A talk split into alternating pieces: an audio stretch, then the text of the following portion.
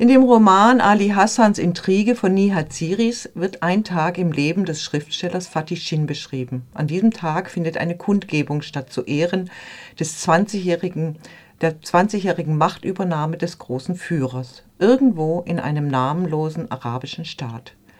Der 1950 in Aleppo geborene Nihat Siris ist in seiner Heimat ein beliebter Autor von Romanen, Theaterstücken und Drehbüchern. Seit 2001 unterliegt er einem Schreibverbot. Den Roman Ali Hassans Intrige veröffentlichte er 2004 im Libanon, von wo er illegal wieder zurück in sein Ursprungsland Syrien kam. 2011 flüchtet Nihat Siris aus Syrien und siedelt nach Kairo. Nach dem Sturz der Muslimbrüder konnte er auch dort nicht mehr bleiben und lebt seitdem in Berlin. Mit ätzendem Sarkasmus beschreibt Siris die zum Jubeln gezwungenen Massen.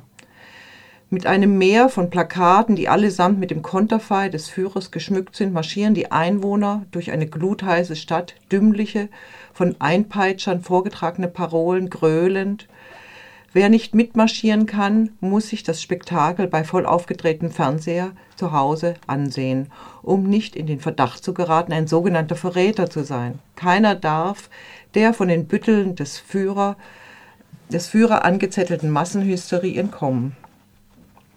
Von dem ohrenbetäubenden Lärm der Kundgebung erwacht der Schriftsteller Fatih Shin, Protagonist und alter Ego des Autors.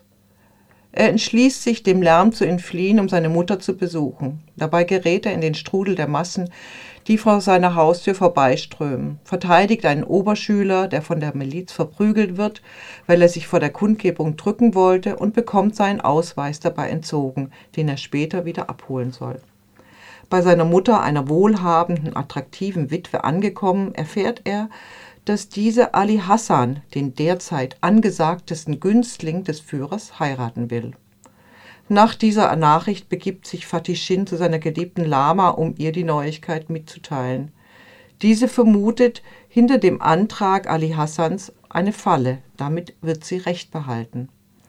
Als Fatih seinen Ausweis am Ende des Tages bei der Polizei abholen will, sich dabei erneut durch eine immer hysterischer agierenden Menschenmasse durchkämpfend, wird er zur Geheimpolizei geschickt. Dort trifft er auf Ali Hassan, den zukünftigen Ehemann seiner Mutter. Dieser stellt ihn vor die Wahl, entweder dem Propagandaapparat zu dienen oder aber die Schande zu erleben, dass die Mutter zur Mätresse Ali Hassans wird.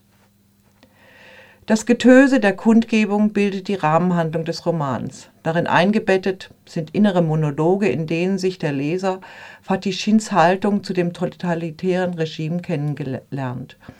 Man erfährt, dass Fatih Shin aus einer gut bürgerlichen Bildungsschicht kommt. Als Schriftsteller und Radiomoderator war er erfolgreich und beliebt gewesen.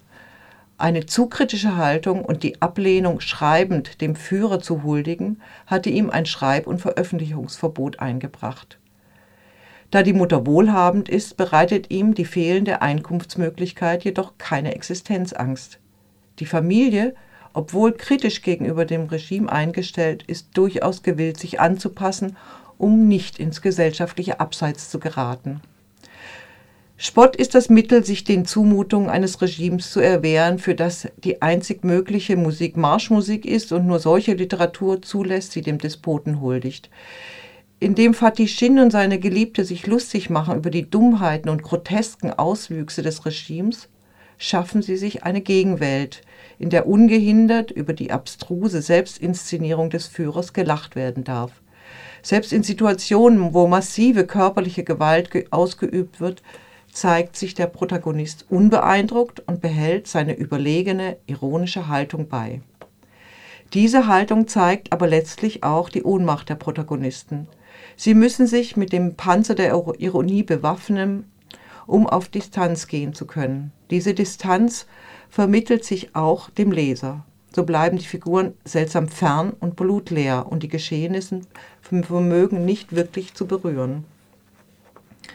Der Roman ist lange vor den Ereignissen geschrieben worden, die Syrien in einen Bürgerkrieg geführt haben, der Tausenden das Leben gekostet, in dem unzählige Menschen gezwungen wurden, ihr Land zu verlassen und der einen jeglichen Moralkodex negierenden Extremismus hervorgerufen hat.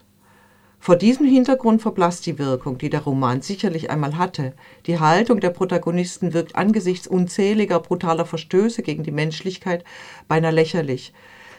Das Dilemma bürgerlicher Intellektueller, die zwar politische Fehlentwicklung analysieren und kritisieren können, sich jedoch letztlich mit einem System, das ihnen ihre Privilegien lässt, arrangieren, wird hier einmal mehr deutlich.